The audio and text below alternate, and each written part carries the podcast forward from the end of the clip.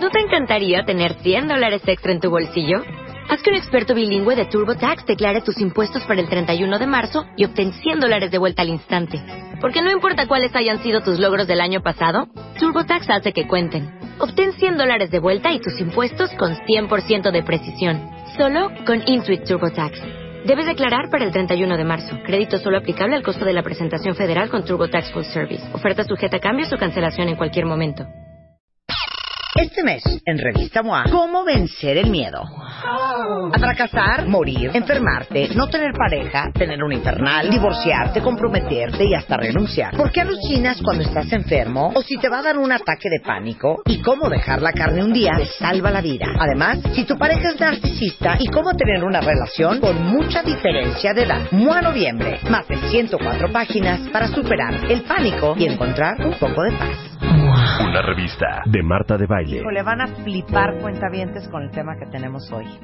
Importada directamente desde España. Está con nosotros Ángeles Walder Helling. Ella es directora académica de la Escuela de, de Codificación Biológica. Este es fisioterapeuta y antropóloga. Tiene un máster en psicosociología y ergonomía de la salud. Eh, y es un placer que estés en México y aún más grande el placer que estés en este programa. Viene a dar eh, un taller impresionante que no se pueden perder. Y gracias por regresar, Ángeles. Muchísimas gracias a ti por invitarme, por poder darme esta oportunidad de compartir con tus cuentavientes, ¿no? No, muy bien. Aparte, eh, ¿por qué estás hablando tan bien? Pues nada, que no estás seseando. esta eres tú.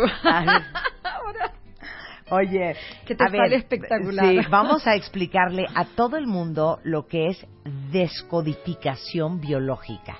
Mira, no tengan miedo, no tengan miedo. Abrázalos, abrázalos, ángeles. Abrázalos. eso, que sientan que no les contamos nada que sea extraterrestre, sino que aterricen. Muy bien. ¿De qué les hablamos cuando hablamos de descodificación? De aquellos conflictos que tienen una carga emocional, de un problema que tú has tenido en tu vida y que tiene una carga muy intensa interiormente. Seguramente te ha pasado. Si te has discutido con alguien, si has tenido un problema con un compañero, con un jefe, con la pareja. Una mala noticia. Una mala noticia, eso tiene una carga. Y esa carga lo que hace después es buscar una salida. Y la salida es el cuerpo, porque es que no tenemos otra herramienta para hacerlo. O sea, o tienes una enfermedad o gritas. O tienes una enfermedad o te comportas como un energúmeno gritas o haces algo o en algún momento hasta tienes necesidad de determinadas cosas. Imagínate que has tenido una mañana súper intensa muy cargada y que de repente tú empiezas a darte cuenta en tu interior, pero no a nivel de tu cabeza, no de razonamiento, de que te falta el aire. Lo primero que haces es ir a buscar un cigarrito o un espacio abierto para disfrutar un ratito de, ay, tomo todo eso que en el interior no tengo. Pero es que la gente no está todo el día preguntándose lo que le pasa. Y nosotros lo que hacemos es, a través de los comportamientos, buscar qué es lo que le está ocurriendo en su vida, para que pueda vivirlo de una manera mucho más coherente. Para que... dame ejemplos para que entendamos totalmente claro. A ver. Te puedo contar el caso de una mujer que viene ya con 40 y algo de años y que viene con una enfermedad física, pero también con unos problemas en su vida, que son los temas existenciales. Por un lado, no conseguía parejas o sus parejas siempre eran historias de un ratito y se va y me abandona y me deja y bueno, y así suma y sigue. Y como no cambia ese formato, ni cambia, ni encuentra cuál es el programa que le lleva y que la tiene atenazada ahí, lo que ocurre es que se siente completamente frustrada con sus relaciones hasta que finalmente con 35 o 36 años tiene una pareja estable durante dos años. ¿Y qué le pasa? Que una vez que soluciona el conflicto le aparece un síntoma y el síntoma que tiene primero fue como unas pequeñas verruguitas en la vagina. Pero tres años más tarde ya se había separado de esta pareja, encontró otra después de un tiempo, se empezó a sentir mejor y le aparece el virus del papiloma en el cuello del útero. Y dices, a ver, ¿cómo es posible que siempre tenga problemas eh, ginecológicos, por ejemplo. Otras personas dirán, ¿cómo es posible que siempre tenga problemas digestivos? Y tirando de la historia de esta mujer, vemos que, por un lado, en la vida suya, sus programas iniciales estaban unidos a la historia de su padre y de su madre, que cuando ella tiene 14 años se separan, con una separación muy fea, mm, peleas, ¿sabes?, entre los padres, los padres hablan uno mal del otro. Siempre estas historias acaban repercutiendo en los hijos. Pero el tema no está ahí. La gracia está en que tirar del hilo te permite atar cabos y llegar a un, a un origen más profundo. Y es ahí cuando rescata la historia de su abuela paterna, por el lado del padre.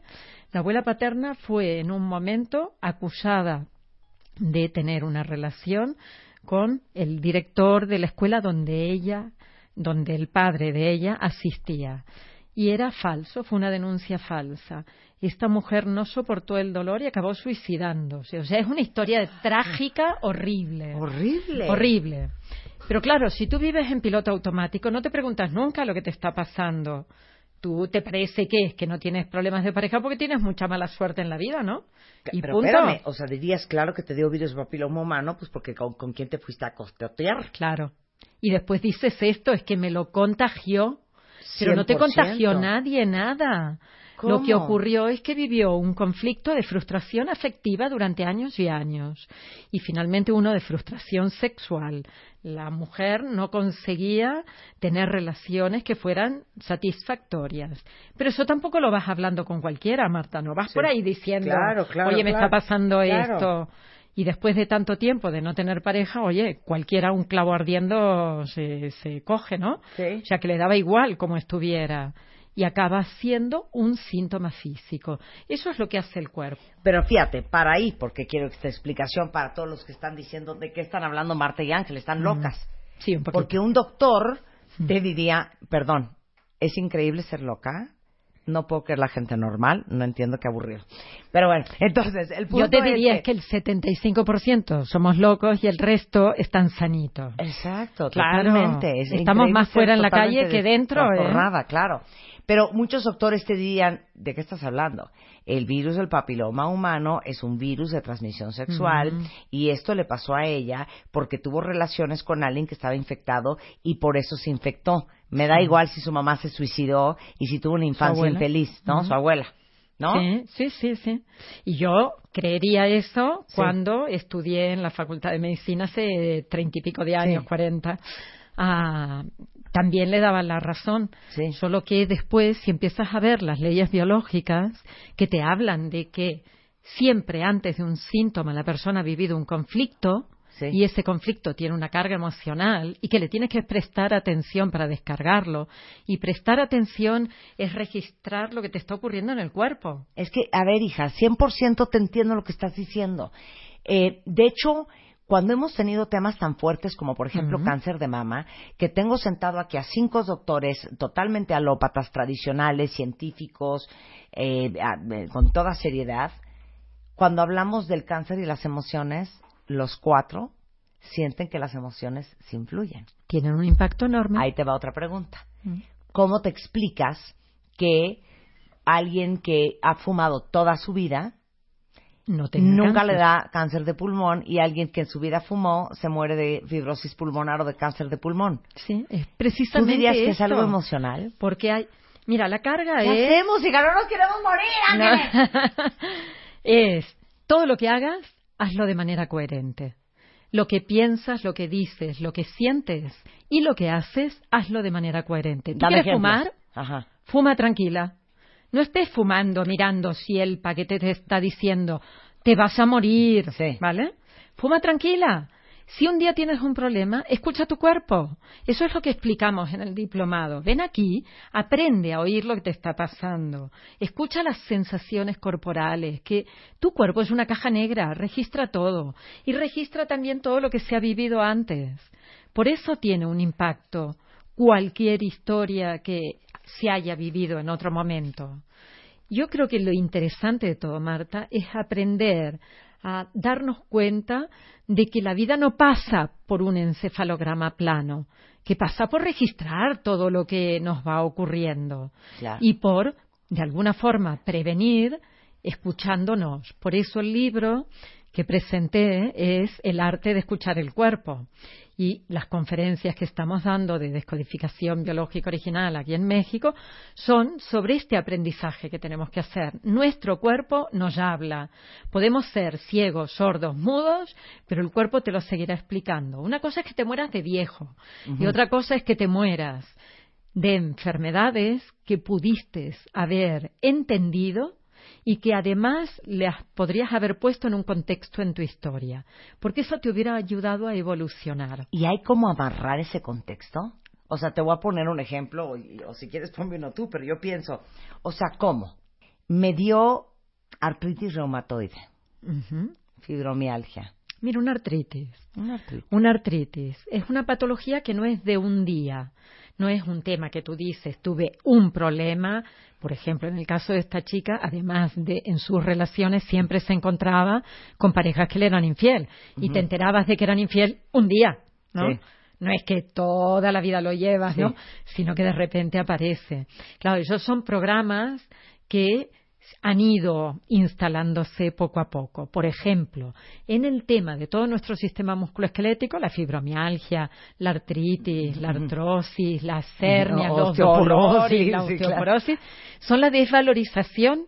Cuéntame cuánta gente, cuánta, cuánta mujer hay que no se siente con valor cuando son mujeres superpotentes pero que están disminuidas, que sienten que no llegan a un rendimiento, que nunca pueden conseguir el dinero para pagarle al hijo no sé qué y que lo llevan arrastrando toda la vida. Qué tontería, ¿no? Nos podemos dar cuenta de que si en algún momento en nuestros programas iniciales nos desvalorizaron y nos dijeron que no servíamos, que no éramos capaces, que éramos inútiles, que no valíamos para nada, tuvimos unas emociones como desde bebés o niños pequeños, unas emociones que nos arrastraron a ese patrón. Y la lógica es que si tú toda la vida te desvalorizas, en cuanto alguien te mire mal o alguien no te saluda en la calle o no te reconozca, ¡ah! me desvalorizo y siento que no me está viendo, que no me da mi lugar.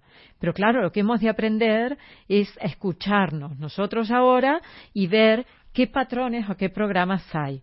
Por eso aquí te dejo este libro que también es El bebé emocional. Ya me urge que trabaje con Bebemundo porque esto es la semilla del amor, gestación, nacimiento y crianza hasta los dos años. Claro. ¿Y cómo ya nace tu bebé? Y cómo lleva una impronta desde el proyecto y sentido, desde el momento en que eres concebido, porque tus padres tienen una historia en ese momento que no es la misma historia de tus hermanos en ningún momento. Y cómo viven los padres el embarazo, cómo viven el nacimiento y la primera biografía. Bueno, se los juro que no estamos locas, ¿eh? O sea, 784 mil psicólogos infantiles y si alguien de ustedes ha ido a uno, yo creo que de lo primero que te pregunta es, ¿cómo fue tu embarazo?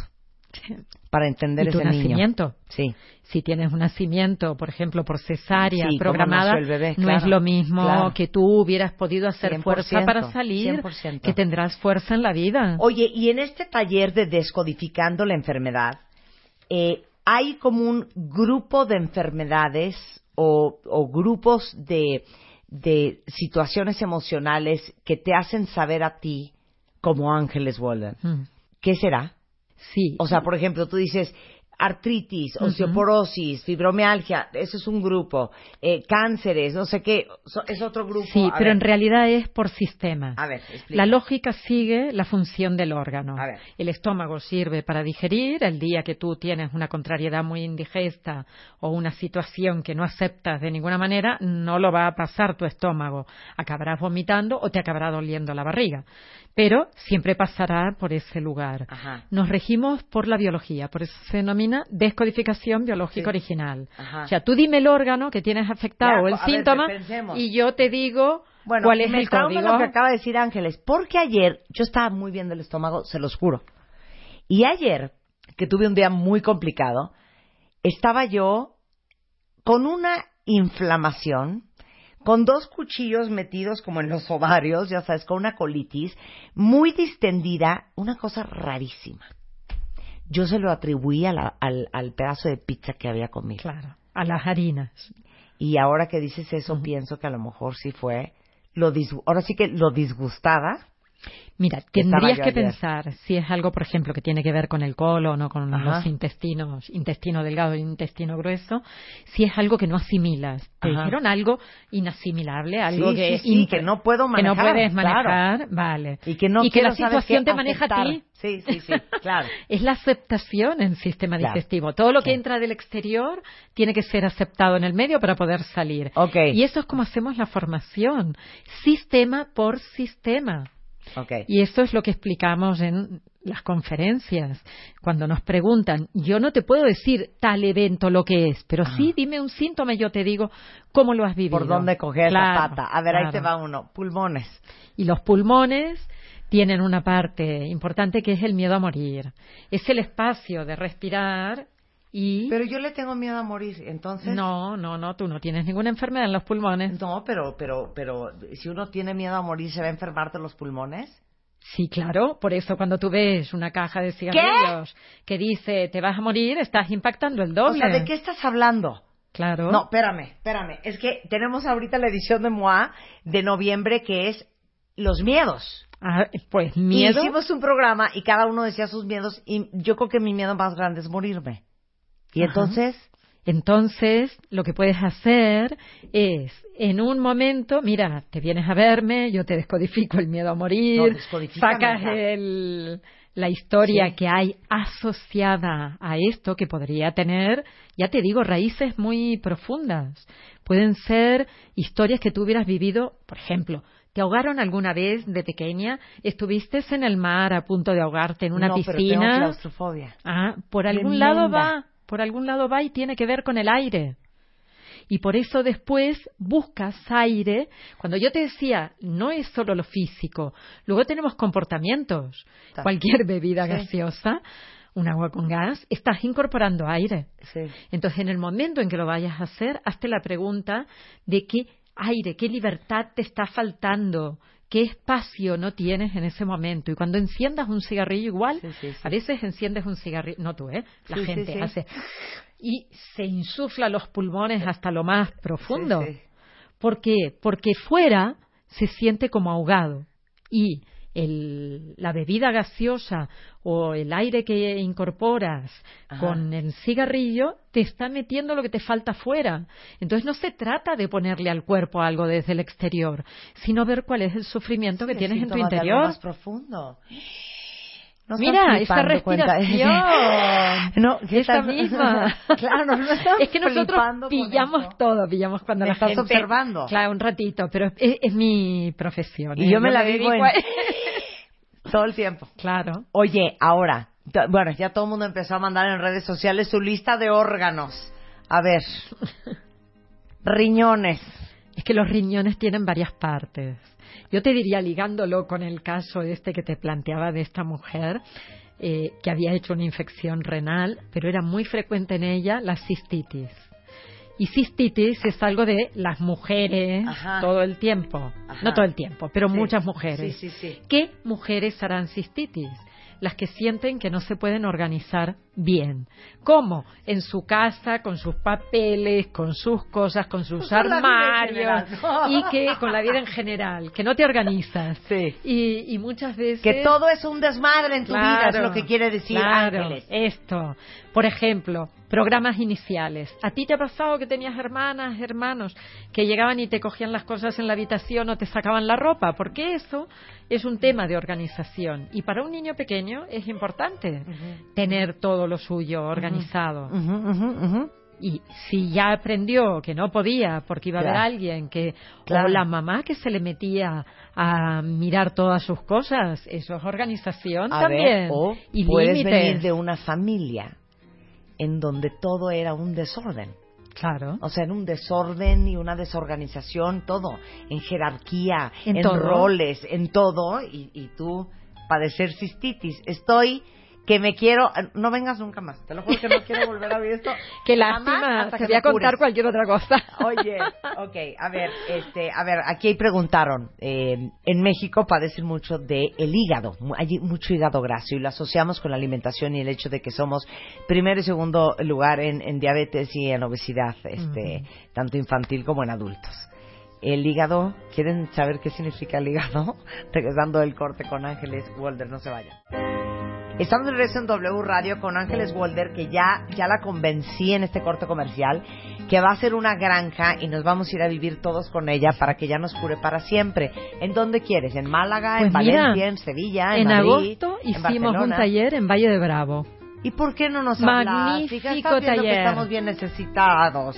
El próximo julio, agosto volvemos a hacer otro. 100%. Y desde febrero tenemos la formación aquí y la formación es intensa, es todo puro trabajo personal, puras vivencias que se van con rasquetas sacando. ¿eh? Claro. Durante todo un año hacemos en relación a lo que van aprendiendo, a la teoría, el trabajo de cada uno, de las vivencias de rechazo, de abandono, de separación, de agresión, de invasión, de límites, de, de lo que quieras. Durante todo un año estamos allá trabajando y después ven los conflictos con sus enfermedades órgano por órgano. Y eso es una maravilla, porque la gente llega a salir de la formación curados, sanados, pero sobre todo con un panorama diferente en la cabeza. Y yo siempre digo, Marta, nuestro trabajo no está en lo que estamos haciendo hoy aquí. Tu impacto, tu trabajo, no está en cada mañana cuando te encuentras con la gente. Está en todo lo que se proyecta a partir de ahí. Y quizás tenga impacto de aquí 300, 400 años, cuando la humanidad ya haya aprendido a trabajarse un poquito más, a mirar las historias, a hablar de una manera mucho más sana y hayamos evolucionado todos. Y ese es realmente la riqueza que podemos encontrar. Claro. Yo digo en mi trabajo, pero en el de todos. Yo creo que todos estamos aportando un granito de arena. Y a razón de lo que me preguntabas de una artritis, tuvimos una alumna con una artritis ya hace unos años que llevaba como 20 años de enfermedad, que ya iba con, con prótesis, cuarenta y tantos años, no muy mayores, y iba con, con bastón. Tú no te puedes imaginar el cambio de esta mujer.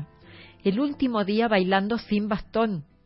El último día entrega de certificados eh, con una alegría, sintiéndose libre, bailando tranquilamente, sintiendo que siempre había tenido que estar apoyada en otra persona o en un, en un accesorio.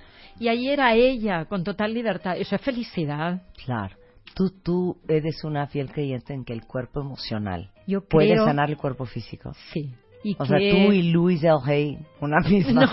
No, no, yo lo único que no hago, le agradezco totalmente todo el trabajo que hizo ella, porque realmente hizo primero una cura personal Sí. para llegar a donde llegó. Sí. Y lamentablemente se ha ido Sí, ahora en hace agosto, hace, muy poquito. Hammer, el creador de la nueva medicina, también se marchó el 2 de julio. O sea, hay mucha gente que se ha marchado este año y, eh, y a las que les tenemos que agradecer la inmensa labor y la tarea que ha realizado Hammer, por ejemplo, de describir la totalidad de códigos biológicos. Eso es una maravilla. Mira, bueno, ahorita hablamos de esto, por favor. Sí. Oye, pero bueno, espérame, no, no se me va a olvidar, cuentamiento, no me presionen, que antes del corte eh, hablábamos de Ay, qué hígado. significado tiene el hígado. Nos fuimos. Sí, no, no, ya regresamos al hígado. El hígado tiene que ver con dos grandes temas. Tiene que ver con muchos, pero dos grandes. Uno es la carencia. Por eso es normal que si la gente siente que no llega, que no tiene, que no, no le da el dinero, que no, mm, no va a llegar a final de mes, eh, que no puede con todo, es el hígado el que tiene que trabajar más, más, más y más. Y segundo gran tema, que yo creo que también tiene un impacto enorme aquí, es el de la toxicidad. Sentir que hay algo tóxico en tu vida, que pueden ser las relaciones tóxicas, el tequila, el que se tome un traguito de tequila y crea que eso le va a hacer daño, por eso después aparecen las cirrosis hepáticas, ¿eh? a todo lo que sea, me va a faltar memorias de hambre. Ahí es cuando vamos a buscar más atrás en las familias que tuvieron situaciones en donde no pudieron sobrevivir o que hubieron muertes de personas que se dicen que murieron por malnutrición Hoy O en sea, día no nos pasa. física, pero también hambre emocional. Sí, porque el, nuestro inconsciente nunca entiende si es real, imaginario o es simbólico. Sí. O sea, da igual que sea real como figurado. Lo va a interpretar como que es real, a diferencia de lo que ocurre en un animal. Un animal no va a tener un hígado graso porque esté en una relación tóxica. Un animal, por ejemplo, no va a tener un cáncer de estómago porque esté en una vivencia de no acepto lo que me estás diciendo. No, eso no ocurre. En cambio, un animal se traga algo que no lo puede digerir de forma real y su cuerpo naturalmente desarrolla una mayor actividad celular. Y esa actividad celular es lo que hace que el, el estómago tenga lo que médicamente, alopáticamente se llama un cáncer. Y a nosotros nos ocurre igual, solo que los humanos no entendemos si es real o si es figurado. Y nos aparece por cualquier motivo. Tengo pavor de preguntarle ahorita a Ángeles lo siguiente. Es el último órgano porque quiero hablar de un par de cosas más con ella. Y no se angustien, los vamos a invitar al taller que va a dar Ángeles en México, que es Descodificando la Enfermedad. Increíble, ¿eh? A ver, fíjate que eh, hace de 15, 20, 25 años era muy común saber que los hombres eran los que padecían los infartos y morían por eh, enfermedades cardiovasculares. Hoy, la Asociación Americana del Corazón, a nivel mundial, las estadísticas son apabullantes para las mujeres y ya estamos casi 50-50. Enfermedades del corazón e infartos al miocardio, hombres versus mujeres casi a la par. ¿Por Te lo voy a crees que las- explicar desde la animalidad. Dame la mano porque tengo Sí. miedo de lo que va a decir. Desde la animalidad. ¿Qué ángeles? es, es un conflicto de territorio, de pierdo el territorio. ¿Por qué ocurren los hombres? Porque los hombres básicamente tienen más testosterona y son más te- territoriales que las mujeres. Pero eso ocurría antes. ¿Qué pasa? Que hoy en día las mujeres cómo estamos? A la par de los hombres en la lucha por un trabajo, por conseguir, por llegar, por obtener, por comprar, por, por todo lo que antes era una tarea femenina. Y te lo digo, te lo voy a explicar desde la animalidad. Cuando en una manada hay dos machos que quieren ser alfas, van a tener que luchar. Uno va a perder el territorio. Dos machos alfas no pueden guiar a una manada Sí. y las hembras va- también van a seguir al que gana, Sí. porque es el más fuerte, es el que va a asegurar la mejor descendencia. Quiere decir que el que pierde, después se retira y se muere de un infarto porque ha perdido su territorio, ya no tiene dónde expandirse, ya no tiene dónde desarrollarse. Pero es que hoy en día, en lo laboral, por ejemplo, las mujeres estamos muy a la par de los hombres, con lo cual nos hemos convertido en eh, mujeres que vivimos en masculino y que sufrimos en masculino los conflictos de territorio. Y por eso hay tantos infartos. Pero sobre todo, los infartos en las mujeres se van a producir después de la menopausia, no antes. Gracias. Lo podrías comprobar. Gracias. Qué bonita noticia nos acabas de Claro. dar, Rebeca. O sea, ¡ay, ángeles! Es que cuando Oye. la mujer deja de tener tantos estrógenos y tiene más testosterona. Claro.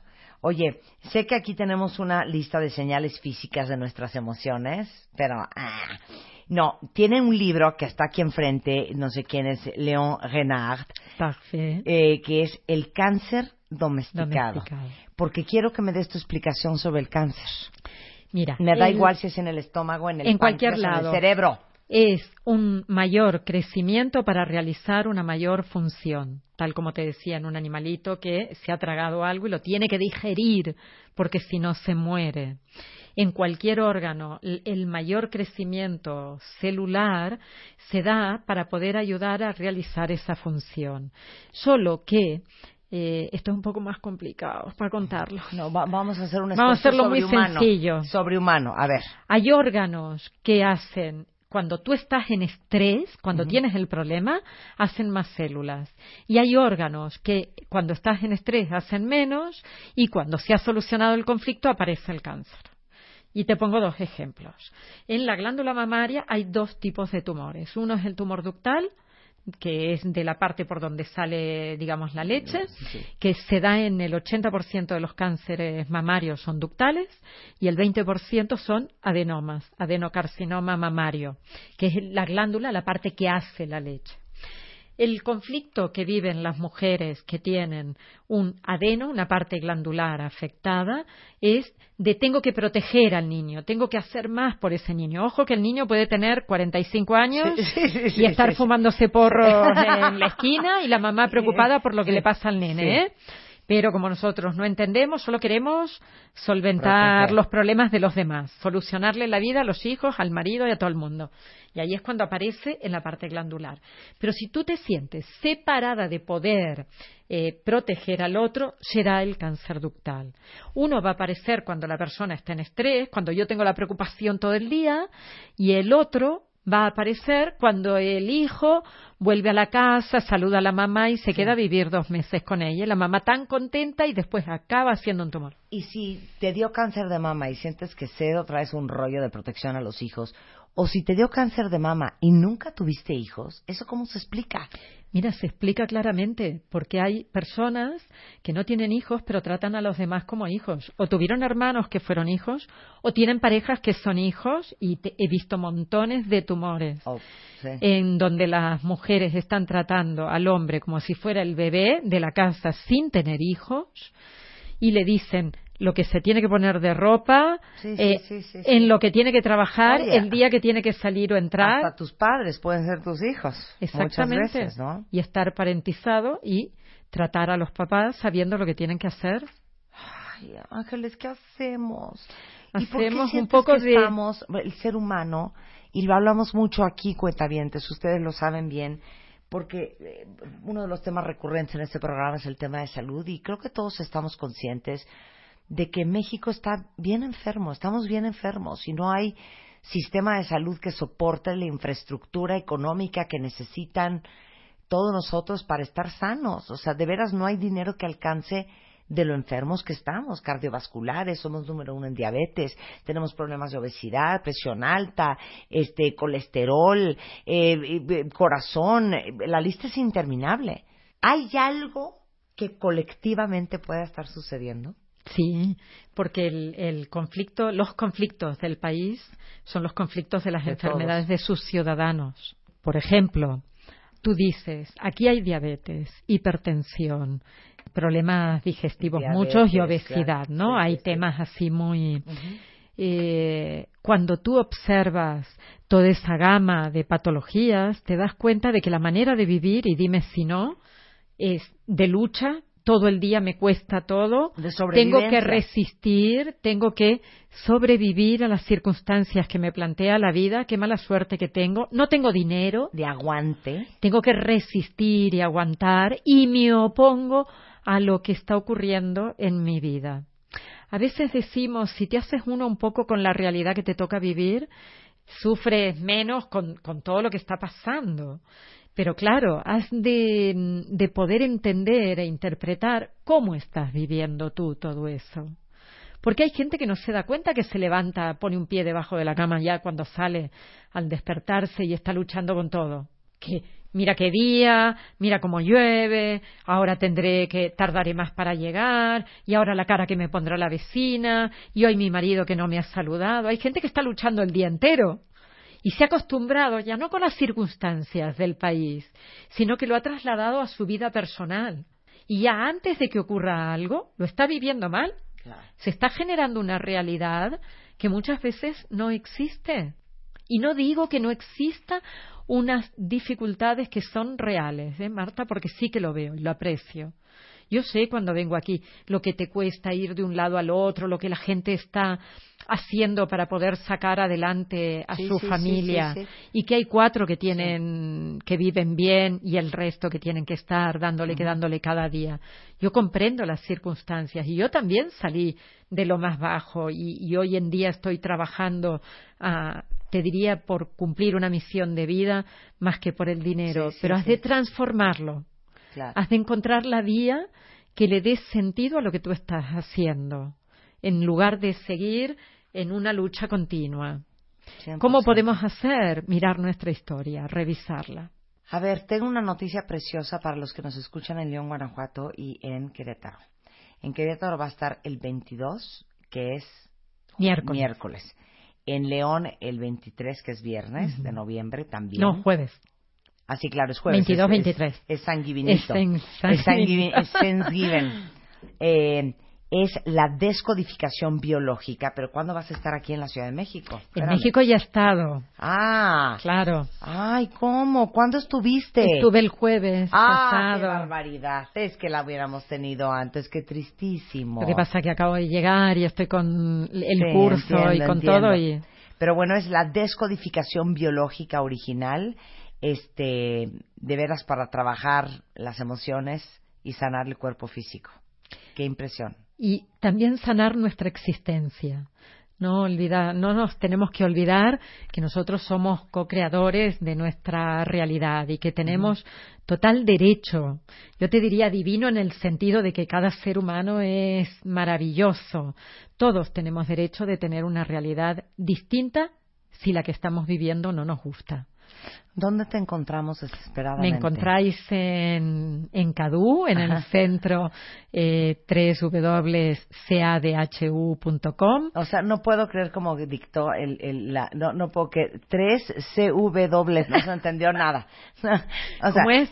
www www.cadhu.com.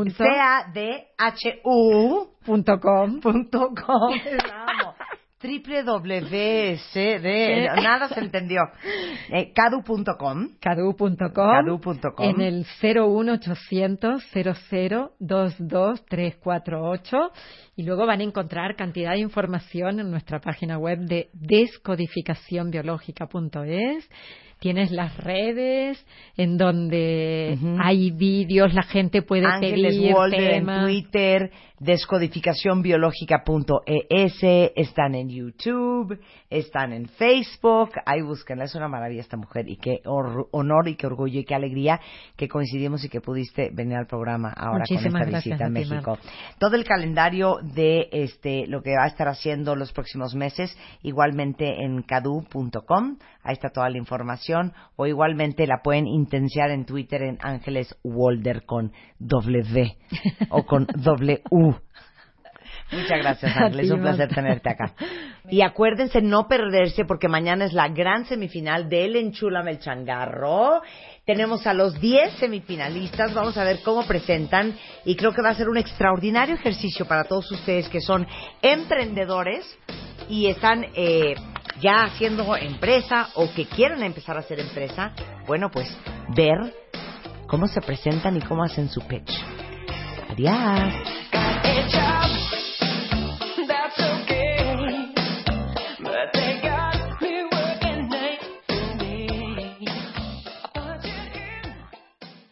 Master Moa, CDMX, Ana Mar Orihuela, Mercedes Acosta, Aura Medina, Mario Guerra, Gaby Pérez Islas, Oscar Soto, Natalie Marcus, Reyes Aro, Lucy Romero, Tere Díaz. Un día lleno de enseñanzas, talleres y conferencias con los mejores especialistas de Marta de Baile y Moa para ayudarte a construir la mejor versión de ti. 2 de diciembre, VM, Campus Coyoacán. Busca tus boletos en revistamoa.com.